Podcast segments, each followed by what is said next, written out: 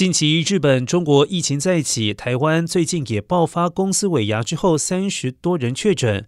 疫情指挥中心预告月底开放第一阶段户外口罩令。指挥中心专家咨询小组召集人张尚纯表示，第一阶段开放评估不会高于先前 BA.5 疫情，第二阶段松绑建议在明年春节之后。